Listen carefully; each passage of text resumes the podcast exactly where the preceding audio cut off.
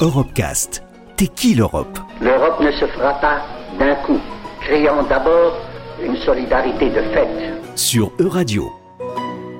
Bonjour et bienvenue euh, dans Tech Europe. Il s'agit d'une édition un peu spéciale dans laquelle nous avons le plaisir d'interviewer par téléphone Dominique Cochard, qui travaille actuellement à Kiev en tant qu'assistante d'ambassadeur euh, après avoir occupé des postes tout à fait différents dans les institutions bruxelloises, notamment au Conseil européen, l'institution qui regroupe les chefs d'État. Donc Dominique Cochard, euh, bonjour.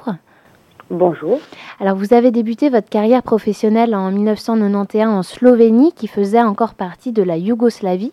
Est-ce que vous pouvez revenir sur ce début de carrière dans ce contexte assez mouvementé? Oui, enfin mai 91, c'était la toute fin de la Yougoslavie, donc euh, je, je, suis arrivée effectivement pour travailler pour un, un institut pour la paix qui euh, faisait un travail de recherche sur le conflit en Yougoslavie, justement, en, en parallèle de, de, de, leur travail dans les, les universités officielles, puisqu'ils n'étaient pas tout à fait libres de faire ce qu'ils voulaient. Et, euh, et, vous me l'avez dit euh, avant l'émission, donc euh, vous avez ensuite passé le concours d'assistant et, et, rejoint du coup par la plus petite porte les institutions européennes. C'est la particularité de votre parcours? Oui, je trouve que c'est une particularité intéressante, dans la mesure où effectivement on peut, euh, on peut envisager d'entrer dans les institutions européennes par une toute petite porte et ça veut pas forcément dire un parcours euh, tout petit ou étriqué ou, ou des jobs inintéressants. Et vous êtes par la suite euh, repéré et recruté euh, au service porte-parole du cabinet Solana, qui est représentant de la politique étrangère de l'UE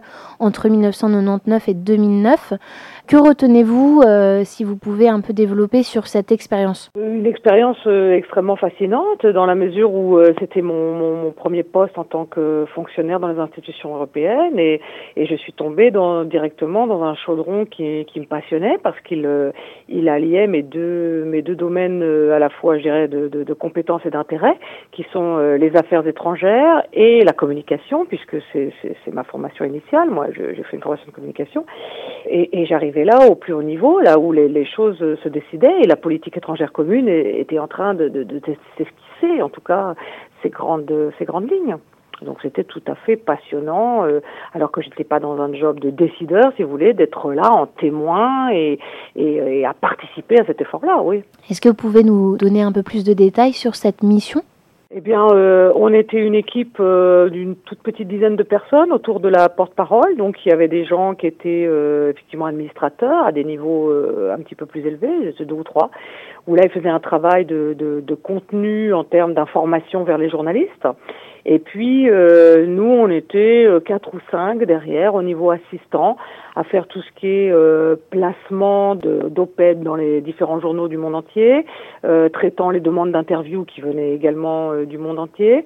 On faisait aussi une, euh, un suivi, une veille.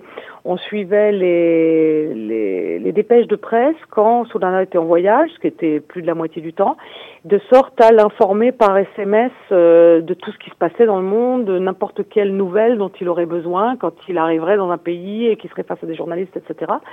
Et puis, euh, et ben évidemment, on devait publier sur le sur le site euh, euh, ces interventions, euh, les conférences de presse, euh, ces interviews. Donc c'était quand même assez intense, je dirais, parce que c'était quand même aussi quelqu'un qui avait qui rencontrait quand il était à Bruxelles un ministre toutes les heures et qui le reste du temps bah, faisait le tour de la planète. Hein. Le poste que vous avez occupé par la suite, c'est un poste qui a été créé euh, sur mesure, entre guillemets, le New Desk. Est-ce que vous pouvez nous en parler un, un peu? Quand M. Solana est parti, euh, ça a coïncidé avec la mise en place du, du traité de Lisbonne.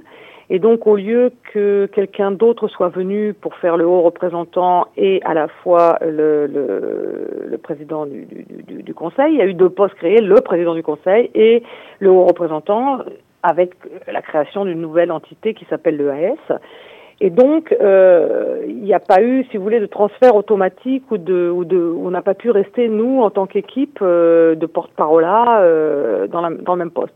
Donc, on s'est retrouvé là euh, au sein d'un service de presse et euh, on avait constaté avec les collègues, notamment de l'audiovisuel, de trouver surpris par des événements qui se passaient dans le conseil ou par des, des personnalités importantes euh, qui, qui venaient au conseil sans qu'on les su et qui donnaient des interviews et on n'avait pas d'image et on les maîtrisait pas.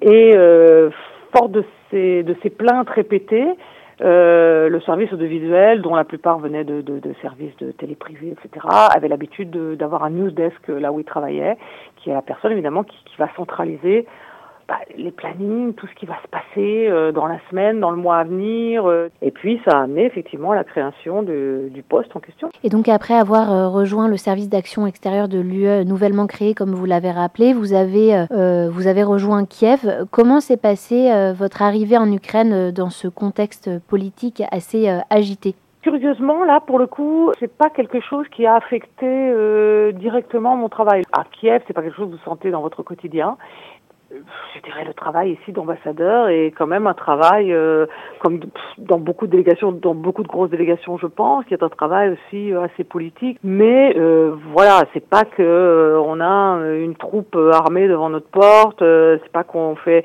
Alors il y a des missions à risque, mais elles me concernent pas directement. Justement, étonnamment, dans la position que je suis là maintenant, si je ne le savais pas intellectuellement, je me rendrais pas vraiment compte de la situation dans laquelle on est.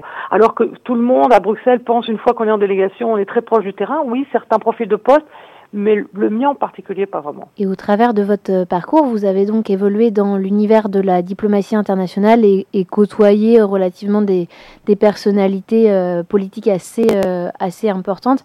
Est-ce qu'il y a une, une rencontre qui vous a particulièrement marqué? Je continue, moi, d'avoir une espèce d'affection fascinée pour, pour Javier Solana. Oui, peut-être parce que si c'était ma première expérience à aussi haut niveau, mais moi j'ai vu là un personnage agile, brillant, euh, très rapide euh, et à la fois très proche des gens, très humain. Et quelqu'un qui oui, ça m'a relativement fasciné de voir quelqu'un qui, croit vraiment très profondément à ce qu'il fait et, qui cherche à le faire le mieux possible avec, avec, on sentait bien cette expérience politique assez étendue avant qu'il arrive jusqu'ici.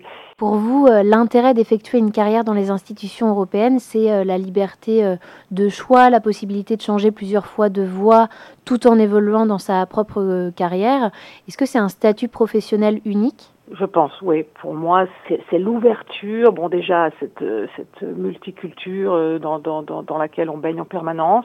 Euh, ces cinq institutions complètement différentes, euh, avec des missions différentes, euh, et on a le droit et on a la possibilité en tant que fonctionnaire européen de travailler dans n'importe laquelle de ces institutions, et je dirais même dans n'importe quel domaine au sein de ces institutions, sans prendre jamais le risque euh, de rester sans travail ou de régresser. Moi, je trouve ça, je trouve ça magnifique. Merci beaucoup Dominique Cochard pour votre partage d'expérience et à bientôt sur Euradio. Retrouvez l'intégralité des Europecast sur euradio.fr.